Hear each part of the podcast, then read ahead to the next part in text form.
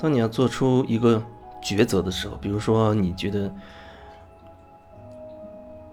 你的情感受挫，对方有问题啊，你要分手或者你要离婚的时候，你至少要清楚，至少你得清楚，你究竟为什么要选择分手，选择离婚？你是不是在这个过程中真的看清晰了自己的状态？最好不要因为你觉得都是对方的错。对方这儿有问题，那儿有问题，而因此选择分手，选择选择离婚。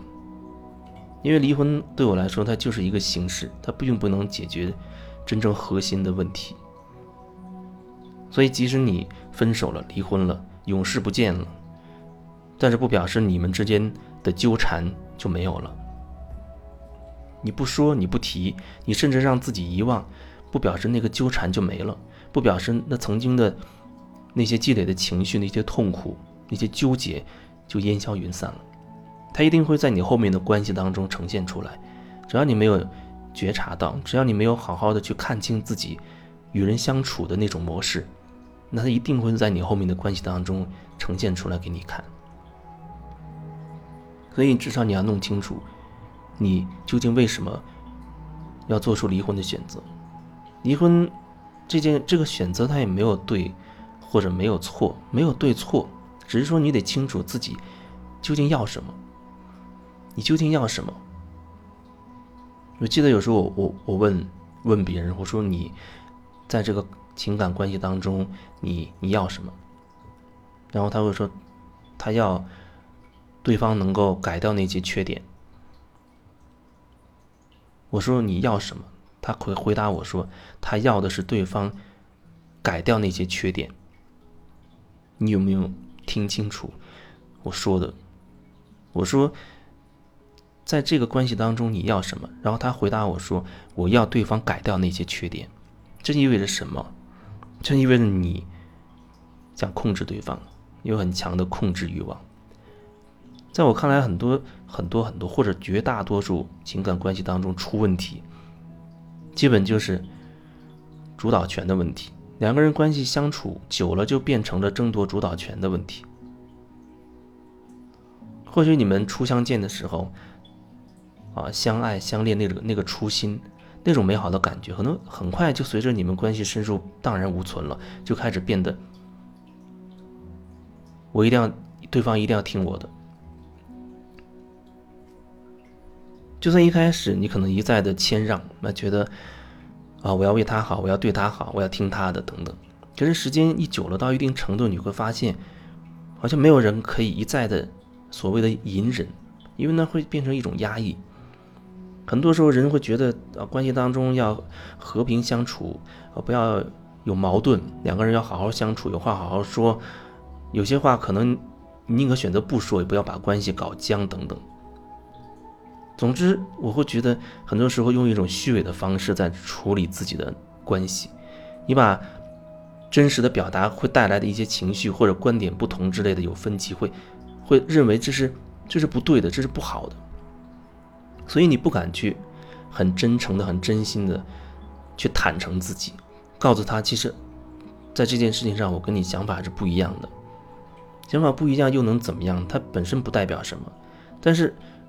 如果你因为想法不同而想控制对方，证明他是错的，证明我是对的，证明我一你一定要听我的等等，这才会产生问题。想法不同本身不会有产生任何问题，你想控制，想控制对方，这才会产生问题。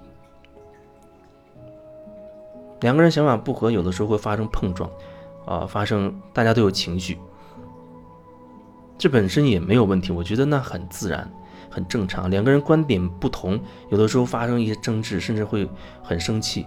我觉得这也很很自然，毕竟观念不同嘛。但如果说你隐忍下来，它就会产生很多连锁的反应。如果说大家都有觉知，带着觉察去看待观点不同产生情绪这件事情的话，那在在这个当下，在所谓发情绪争吵这个过程中，它就会转化了，它不会有残留什么。只是可能很多时候我们没有办法在那个时候觉察，都很想争一个是非对错。争是是是非对错的时候，如果你有觉察，它也不会形成一个问题。你可能会觉得，我很想说服你，很想告诉你我是对的，但是同时我也知道，我要尊重你你自己的选择。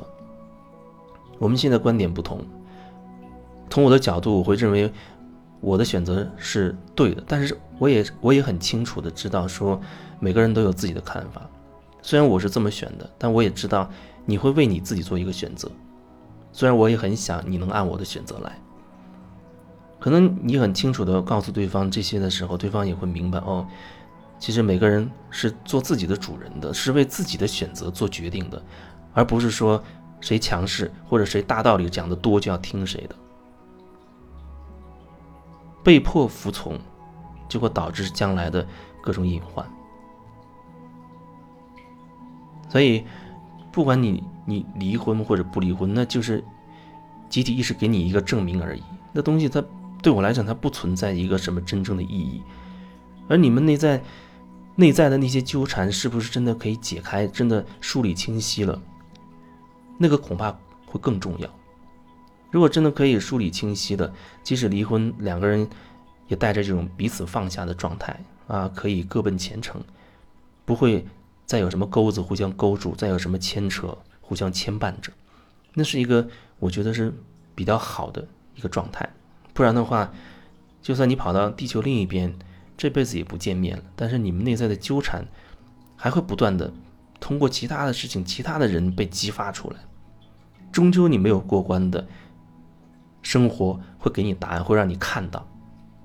小的不行，它会演变成更严重的事情。更严重的事情不行，它可能以生死来让你看清自己。不然就会一直这样重复，这就是轮回。你看不到自己的模式，你就在自己模式里面轮回，痛苦。